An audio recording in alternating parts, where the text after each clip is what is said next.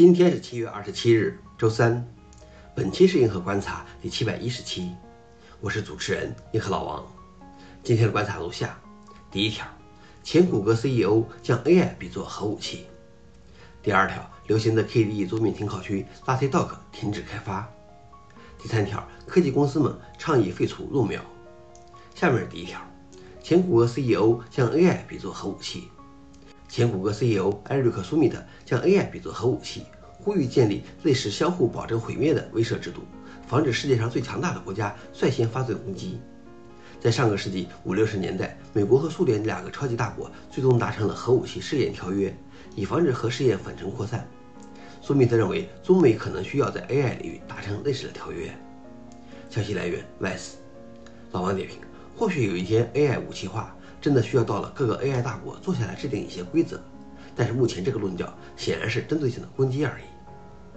第二条是流行的 KDE 桌面停靠区 LaTeDock 停止开发。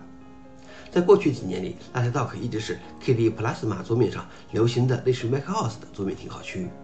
它去年发布了0.10版，昨天它的作者宣布已经结束了在这个项目上的工作。我正在退出 Late 的开发，主要是我没有时间、动力或兴趣了。我希望我能够发布 Latte 0.11，但不幸的是我做不到。他也希望有其他开发者接手开发这个已经有六年之久的流行软件。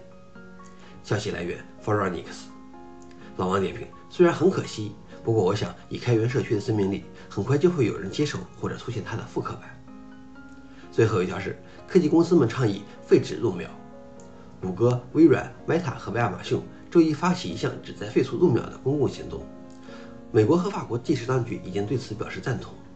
一九七二年以来，已经增加了二十七次入秒。